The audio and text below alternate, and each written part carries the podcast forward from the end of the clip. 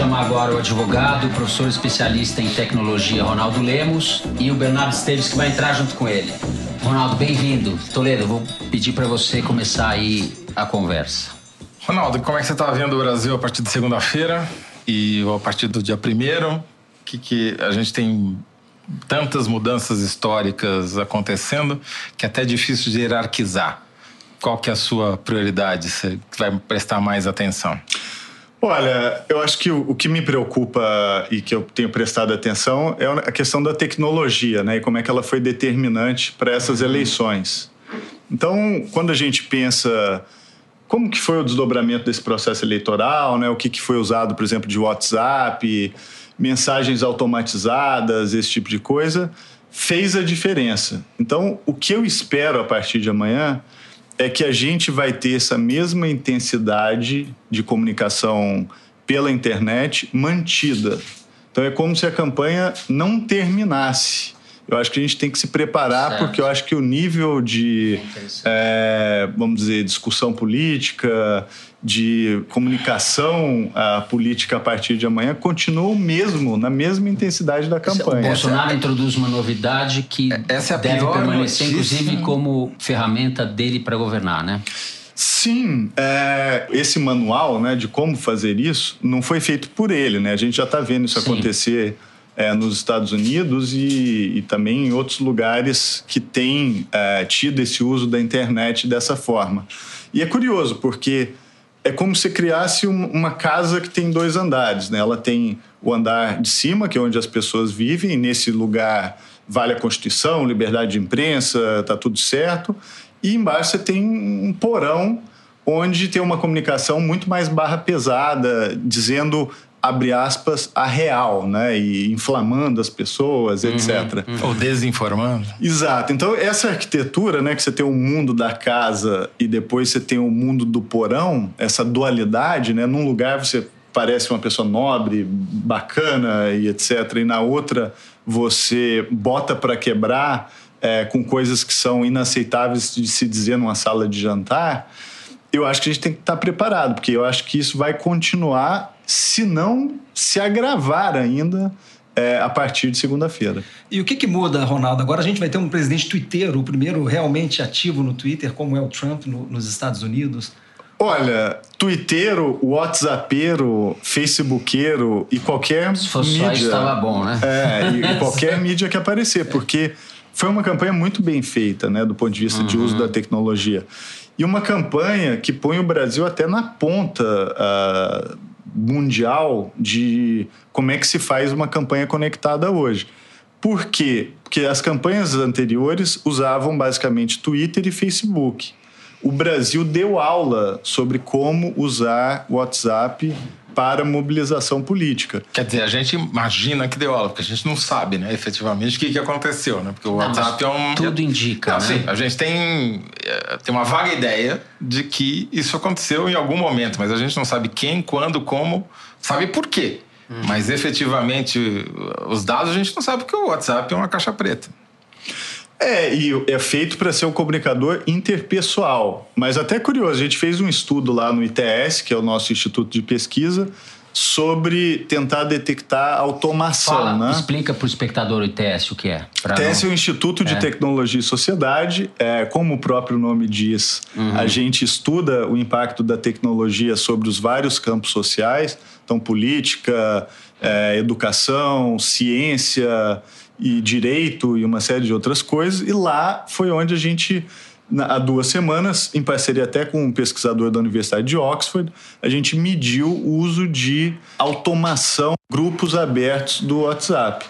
E a gente chegou a uma conclusão: é, tem automação e tem uma grande coordenação, inclusive, dos grupos que acabam funcionando como se fosse um modelo do broadcast. Então, dá a impressão pela arquitetura do WhatsApp de que ele é um negócio interpessoal, que é você uhum. falando com seus amigos, com a sua família, mas tem uma estrutura ali que permite você fazer o mesmo efeito da televisão. É uma pessoa emitindo e centenas de milhares ali recebendo uma comunicação uniformizada. E é só que travestida da pessoa que ele mais confia, que é o familiar ou o amigo.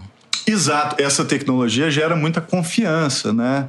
Porque quando você recebe uma mensagem no WhatsApp, ainda dá aquela sensação de que é uma coisa pessoal, né? De que tem alguém te escrevendo e aquela mensagem é para você.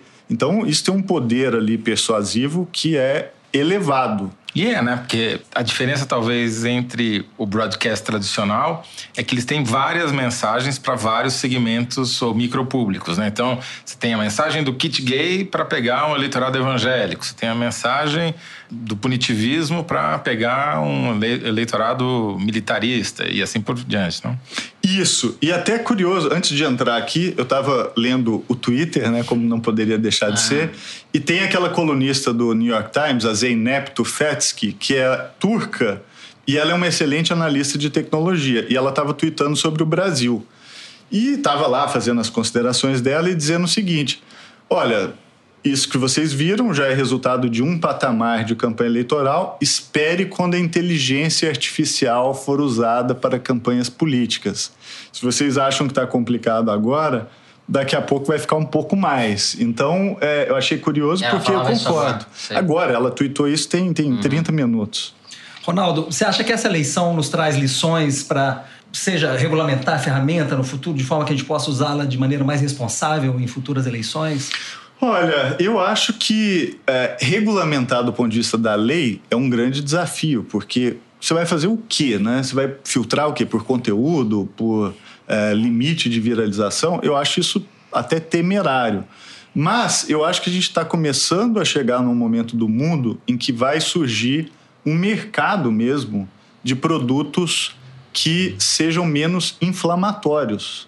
Então a gente tem visto, por exemplo, o que aconteceu com o WhatsApp na Índia onde tinha gente que estava começando a morrer por questões de linchamentos e, e outros conflitos.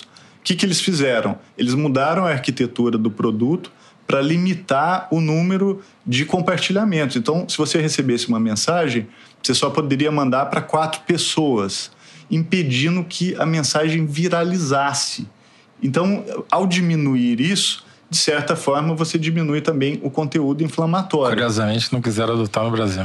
Não, é, até assim, o, o, caso da Índia era muito grave, né? É, era um negócio que estava gente perdendo a vida ali, era uma coisa bem clara. Agora, eu acho que forças de mercado, assim como hoje as pessoas começam a se importar com privacidade, por exemplo, você usar um produto que você sabe que te protege contra vigilância, esse tipo de coisa. Uhum. Eu acho que a gente vai ter agora uma demanda que começa a surgir de produtos não inflamatórios. Que, tipo, eu quero estar numa rede social, certo. mas eu, eu quero estar protegido contra um marqueteiro que vai estar lá bolando conteúdos para me inflamar. Eu não quero que isso aconteça. Eu quero que essa rede social me proteja disso. Eu acho que a gente está começando a chegar nesse momento. Mas quem sabe mensagens mais rastreáveis, ainda que na forma de metadados, né? Que se pudesse chegar de alguma forma na origem, quem foi o primeiro a, a disparar. Uma... Ou, no mínimo, saber o que está acontecendo, pela, através, não pelo conteúdo, mas pelos metadados. Né? Saber o volume que está acontecendo, se explodiu, com, né? a, a quantidade de quem mandou para quem, a partir do quê. Isso me parece que era meio óbvio, né? Problema é que não tem nem escritório do WhatsApp no Brasil para receber notificação judicial. E a outra coisa é que o, até curioso, o Marco Civil da Internet, né, que é a lei que regula isso tudo, obriga a gravar e guardar os metadados. Isso já está na lei brasileira. Então, você não tem como ter acesso ao conteúdo da mensagem. O que eu acho até, de certa maneira, bom, porque eu sou favorável à ideia de criptografia para proteger também contra abusos e, e enfim, é, tudo aquilo que o Snowden revelou, né, de que a privacidade é exceção. Mas a questão do metadado isso é muito útil. E como você falou, eu acho que a gente pode usar isso também para entender dinâmicas de viralização, origem e destino de mensagem, se está havendo coordenação no envio dessas mensagens que é uhum. abusiva. Uhum.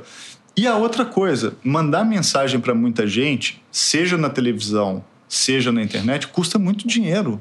É, você precisa de infraestrutura, você precisa de um negócio que chama poder computacional, você precisa de software, hardware, conectividade e, sobretudo, pessoas operando ali para aquilo funcionar. Então, ah, quem paga isso, entendeu? Não é barato. Quer falar com 80 milhões de pessoas na internet, prepara o bolso, porque não é assim, não é um negócio assim que você vou fazer uma mensagem e de repente aquilo vai chegar em 80 milhões de pessoas. É o contrário, você precisa ter toda uma infraestrutura para que isso aconteça. Certo. Certo. Agora, presidente eleito Bolsonaro, né, ele deu pistas durante a campanha de como ele vai lidar com temas como a proteção dos dados e a privacidade dos usuários de internet. O que a gente poderia dizer sobre isso, Ronaldo? Olha, não deu, acho que isso não foi um tema debatido na campanha, ah, mas vale lembrar, por exemplo, o senador Magno Malta eh, foi um grande, é, vamos dizer, não vou chamar de inimigo, mas opositor da ideia do marco civil da internet. Né? Ele durante a legislatura dele, ele sempre teve ali a tentativa de fazer uma série de ações contrárias à internet. É. Inclusive tentou é. fazer a CPI da baleia azul. Vocês lembram da baleia sim, azul? Sim. Aquele, aquela lenda urbana de que Suicídio. tinha um jogo que você joga e a pessoa se suicida. Enfim, que é uma mistura de fake news com profecia que se autorrealiza, né? Mas é, a, a, preocupação foi absolutamente exagerada. Uhum. E tentou-se até se fazer uma CPI no Senado para isso. Obviamente a ideia não era o problema da baleia azul, mas era o problema de como é que se controla ou cria ali mecanismos de controle sobre a internet. Então, é provável, não sei qual é a função que ele vai exercer no governo, mas que alguma agenda nesse sentido apareça. O próprio Bolsonaro apresentou dois projetos, daqueles muitos que ele apresentou e que não foi aprovado, tinha dois que tratavam especificamente dessa área, um proibindo qualquer tipo de controle das companhias das telecoms quanto ao volume de tráfego de é, para justamente agora se percebe qualquer objetivo, tá provável, né? Que era você não taxar a mais quando você tinha uma, um volume muito grande de, de tráfego através das mídias sociais. E o outro também era paralela a essa área do, do WhatsApp. Não deve ser uma área que ele deve deixar de lado, não. Acho que não. O que eu tenho medo é o, o, o fator chutando a escada, né? É, eu fiz um monte de coisas aqui, cheguei lá com essas coisas e agora eu não quero que ninguém mais faça. Então o que, que eu vou fazer? Eu vou chutar a escada para que ninguém faça comigo o que eu fiz do ponto de vista de campanha. Isso me preocupa. Assim, eu acho que, é, o, por exemplo, o Marco Civil é a concretização dos preceitos da Constituição brasileira para a internet, tanto que ele é apelidado ali de a Constituição da internet. Então, eu tenho medo assim desse efeito chutando a escada. E espero que não, não aconteça, né? Ia ser irônico. Perfeito. Ronaldo, eu queria agradecer muito a sua participação aqui pedir desculpa por ser tão breve, porque a gente está com o nosso horário é, já um pouco estourado. Breve, mas denso. Denso, foi muito bom, foi muito bom. Eu que agradeço, gente. Obrigado. Obrigado, Obrigado ao Fórum de Teresina, é isso aí. É, é isso. Tamo junto.